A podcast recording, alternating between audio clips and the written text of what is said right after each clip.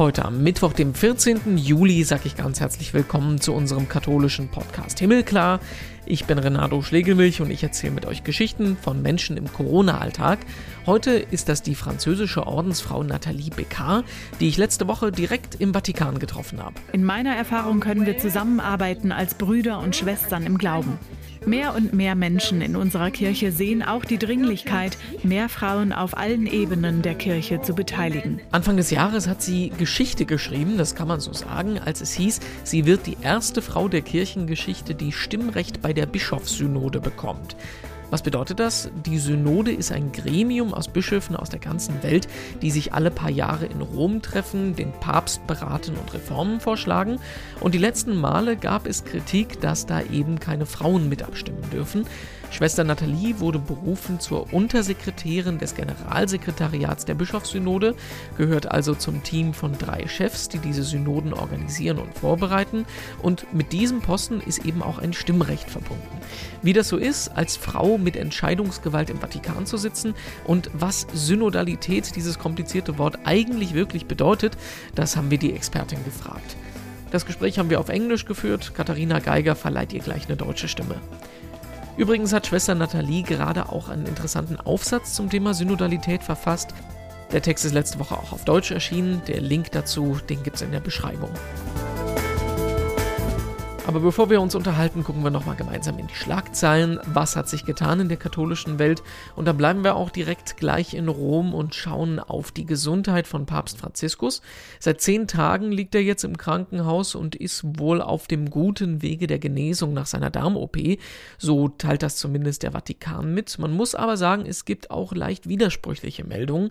Zum Beispiel, dass der Papst Fieber gehabt hat. Das wurde erst hinterher bekannt gegeben. Und äh, anders als auch erst angekündigt, Nachricht bleibt er jetzt auch noch ein paar Tage länger in der Gemelli-Klinik in Rom. Am Sonntag hat er sich aber das erste Mal wieder der Öffentlichkeit gezeigt. Das sonntägliche Angelusgebet, das hat er nämlich erstmals nicht vom Vatikan aus, sondern vom Balkon im zehnten Stock seines Krankenzimmers gebetet. Und ganz Franziskus hatte auch im Krankenhaus ordentlich zu tun. Es gehen zum Beispiel Fotos um, wie er im Rollstuhl zu anderen Patienten fährt und die als Seelsorger begleitet. Ein offizieller Entlassungstermin steht im Moment noch nicht fest dass ein deutscher Bischof ins Gefängnis geht. Das ist auch eine sehr ungewöhnliche Meldung.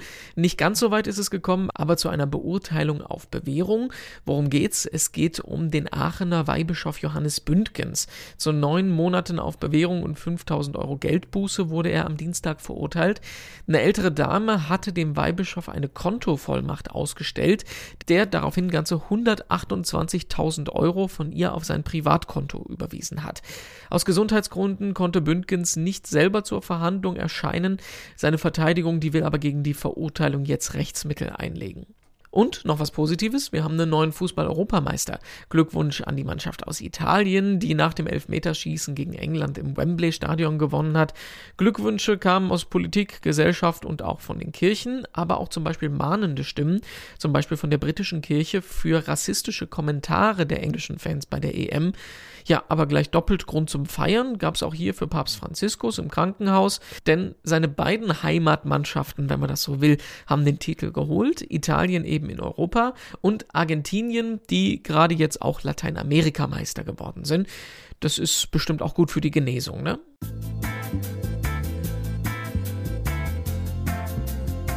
Und ich freue mich sehr, dass wir im Podcast heute sprechen mit der französischen Ordensschwester Nathalie Becard, seit Anfang des Jahres Untersekretärin im Synodenbüro im Vatikan, also die Organisation, die in Rom die Bischofssynoden vorbereitet und damit ist sie eine der höchsten Frauen in der katholischen Hierarchie und die erste Frau, die auch Stimmrecht bei der Synode hat. Schwester Nathalie, Sie wurden aber nicht wegen Ihres Geschlechtes berufen auf diesen Posten, sondern weil Sie einfach Expertin beim Thema Synodalität sind. Sie haben das Thema studiert in Amerika. Das ist ein Thema, das im Moment groß diskutiert wird und anscheinend jeder in anderen Ländern unterschiedlich versteht, was Synodalität ist. Deswegen mal an Sie als Expertin gefragt, können Sie das Konzept mal erklären? Well, in a simple way, we can say synodality is about uh, Ganz einfach ausgedrückt bedeutet Synodalität, einen gemeinsamen Weg zu gehen, eine pilgernde Kirche sein, in der alle Getauften zusammenarbeiten. In diesem Sinne ist Synodalität eine Grundidee der Kirche, eine Vision der Kirche als dynamische Gemeinschaft. Eine synodale Kirche ist also eine Kirche der Protagonisten, in der jeder eine Stimme hat. Eine inklusive Kirche, in der es um Beziehungen geht. Synodalität bedeutet, gemeinsam zu arbeiten, einander zuzuhören und damit auf den Heiligen Geist zu hören. Mhm, so sieht es in der Theorie aus. Ähm, Sie bereiten in der Praxis gerade die Synode vor, die im Oktober beginnt. Im Endeffekt ist und bleibt es ja aber eine Bischofssynode, ne? ein Gremium der Bischöfe, die sich treffen und abstimmen. Wie schafft man das denn trotzdem, die Gläubigen mit eigener Stimme daran zu beteiligen? Yes, in fact, uh, we can say synodality is a, is a style. Uh, it's a style of discernment. Die Bischofssynode beschreibt nicht nur den Zeitraum der Beratungen in Rom, es ist ein weltweiter Prozess. Gemeinsames Zuhören für das Gute in der Welt. In diesem Sinne ist Synodalität auch immer Mission. Es ist kein Organisationswerkzeug für Kirchenstrukturen, sondern die Art und Weise, wie Kirche im 21. Jahrhundert existieren kann. Mit unserem Kontext und unserer Geschichte, mit dem Ziel, die Herausforderungen der Zeit anzugehen und das Evangelium in unserer heutigen Welt zu verkünden. in the context of, uh, of today. Nach der letzten Synode, das war die Amazonas-Synode 2019, da gab es die Kritik, dass der Prozess in vielen Bereichen mehr einer politischen Diskussion entspricht und weniger einem äh, spirituellen Prozess. Was antworten Sie den Leuten, die sagen, die Synode handelt mehr wie ein politisches Parlament? Seit der Entstehung unserer Glaubensgemeinschaft sind Kirche und Synodalität eigentlich Synonyme. In der frühen Kirche wurden die Entscheidungen kollegial und synodal getroffen. Die Schwierigkeit ist, dass die Kirche sowohl menschliche als auch göttliche Realität ist. Die Kirche ist der Leib Christi, das Volk Gottes, der Tempel der Seele, wie das Zweite Vatikanische Konzil sagt. Das macht uns zu einer sehr speziellen und auch einmaligen Organisation. Der Ursprung ist das Geheimnis der Dreifaltigkeit. Natürlich hat die Kirche weltliche Strukturen, aber wir dürfen die Kirche nicht nur auf das reduzieren, was wir sehen, unsere menschliche Dimension.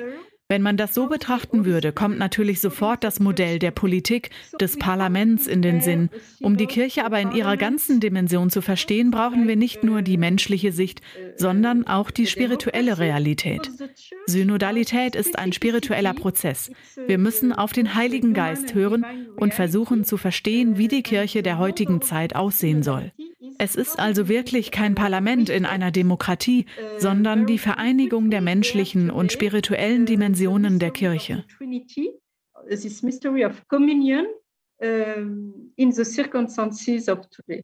Und dieser Prozess soll dann auf der ganzen Welt stattfinden und dann für die Versammlung der Bischöfe im Jahr 2023 die Meinungen der verschiedenen Kontinente zusammentragen. Das klingt ja gleichzeitig wie ein Vorteil und ein Nachteil. Also in unterschiedlichen Kulturen sieht natürlich auch die Kirche unterschiedlich aus. Das heißt aber auch, dass Sie als Team in Rom mit den unterschiedlichsten Ländern und Kulturkreisen umgehen müssen. Macht das die Arbeit schwerer? Yes, you know, that's the beauty and the reality of our church. It's a universal church. Das ist die Schönheit und die Realität unserer Weltkirche. Eine universale Kirche existiert in vielen Kontexten in den verschiedensten Ländern. Auch die Traditionen und das Glaubensleben sind oft unterschiedlich. In unserem Synodensekretariat wollen wir mit all diesen unterschiedlichen Menschen in Kontakt treten, den Kirchen vor Ort zuhören. Wir haben schon viele Treffen organisiert mit Bischofskonferenzen, mit Vereinigungen auf Kontinentalebene. Papst Franziskus hat gesagt, dass hinter der kommenden Synode ein Prozess stehen soll, der aus den Wurzeln der Kirche entsteht. Am wichtigsten ist es, auf die Diversität zu achten. Was unterscheidet sich im Glaubensleben der Christen? In der ersten Phase der Synode werden deshalb Meinungen auf der Ebene der Bistümer eingeholt. Das eigentliche Treffen der Bischofssynode im Oktober 2023 ist dann der letzte Schritt. Auf dem Weg dahin liegen viele Gespräche auf diözesaner, nationaler und kontinentaler Ebene. Wir hoffen, dass wir so ein möglichst differenziertes Bild des Glaubenslebens unserer Kirche auf der ganzen Welt bekommen.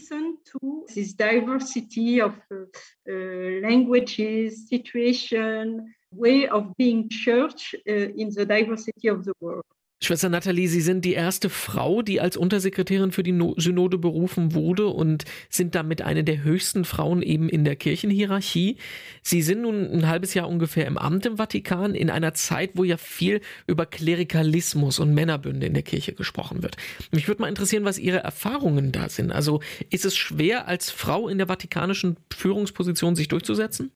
Well, in fact, I was touched when I arrived by uh, the wonderful welcome I have received. Eigentlich das Gegenteil. Ich war sehr bewegt vom herzlichen Empfang, der mir hier bereitet wurde, nicht nur im Vatikan. Ich habe so viele Nachrichten der Ermutigung, der Gebete bekommen aus der ganzen Welt. Bei weitem nicht nur von Frauen oder Ordensfrauen, Männer, Priester, Bischöfe, Kardinäle, viele Menschen innerhalb und außerhalb der Kirche, die froh sind, dass der Papst eine Führungsposition an eine Frau gegeben hat. Allerdings ist das inzwischen eine Realität der Kirche, nicht nur im Vatikan. In vielen Ländern sind Frauen involviert im Glaubensleben als Teil der Kirche. Es war ja auch eine große Forderung der letzten beiden Synoden, der Jugendsynode und der Amazonas-Synode, dass Frauen mehr Anerkennung, Raum und Führungsverantwortung übergeben wird. Wir sind als Mann und Frau geschaffen. Manchmal sage ich, das ist das größte Geschenk unseres Schöpfers. Mit Männern und Frauen gemeinsam an Entscheidungen zu arbeiten, ist ein großer Reichtum. Das ist meine Erfahrung auch im Vatikan. Hier gibt es im Moment 20 Prozent Frauen. In meiner Erfahrung können wir zusammenarbeiten als Brüder und Schwestern im Glauben. Mehr und mehr Menschen in unserer Kirche sehen auch die Dringlichkeit, mehr Frauen auf allen Ebenen der Kirche zu beteiligen. Was wird sich denn verändern, wenn mehr Frauen in der Kirche Verantwortung tragen? Well, it's difficult to say, but uh, I think it's what we understand now Das ist schwer zu sagen, aber was wir inzwischen verstehen ist, dass die Arbeit mehr Früchte trägt, wenn möglichst unterschiedliche Menschen an Entscheidungen beteiligt sind. Unterschiedliche Erfahrungen, unterschiedliche Blickwinkel. Das habe ich in den Jahren gelernt, als ich in der Jugendarbeit in Frankreich aktiv war. Deshalb sollten auch Männer und Frauen zusammenarbeiten, aber auch Priester, Laien und Ordensleute genauso wie junge und alte Menschen. Wenn man immer nur die gleichen Menschen zusammensetzt, gibt es nur einen einzigen Blick auf die Welt. Wenn man Frauen an Entscheidungen beteiligt, gibt es mehr Diversität. Wir sind anders. Es ist schwer zu beziffern, auf welche Art anders. Ich habe vorhin gesagt, es geht ums Zuhören. Wir hören besser zu, wenn wir unterschiedliche Menschen mit unterschiedlichen Erfahrungen sind. Die Kirche lernt das im Moment, speziell in dieser Zeit der Krise, in der uns das Problem des Klerikalismus erst so richtig bewusst geworden ist. Wir müssen jetzt einen Weg der Führung in Zusammenarbeit finden. Das ist die Realität der Kirche. Führung ist Gemeinschaft. Es ist wichtig, dass die Menschen, die Entscheidungen treffen, sich nicht separat sehen, sondern als Teil der Gemeinschaft. Das ist dann wieder Synodalität. Aufeinander hören, auch wenn am Ende ein Mensch stehen muss, der die Verantwortung trägt. Es macht einen Unterschied, ob jemand Entscheidungen alleine trifft oder auf die Gemeinschaft hört.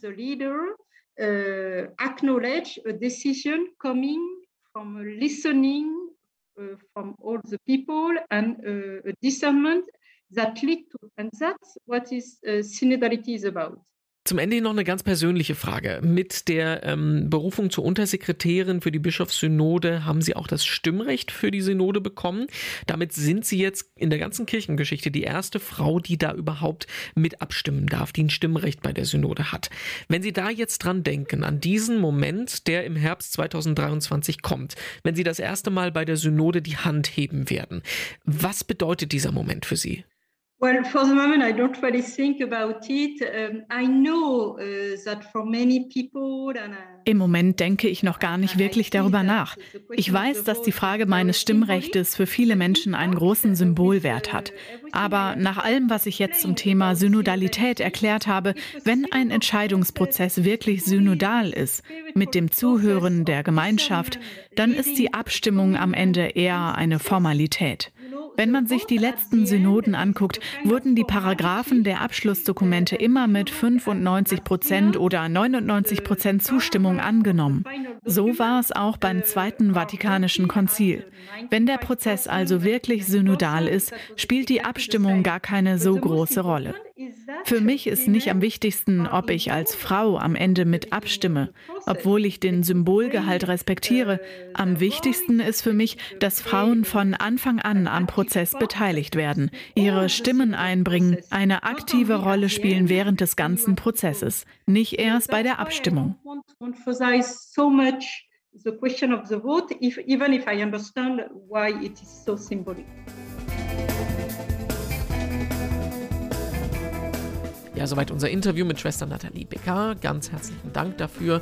Grüße nochmal nach Rom. Das Ganze zum Nachlesen gibt es auch auf den Internetseiten domradio.de und katholisch.de und auf himmelklar.de. Da gibt es inzwischen auch tatsächlich über 100 Folgen von unserem Podcast zum Nachhören. Das sollte ausreichen bis nächste Woche, wenn es dann wieder eine neue gibt. Katharina Geiger ist dann dran. Ich bin Renato Schlegelmilch. Sag danke fürs Zuhören und bis bald.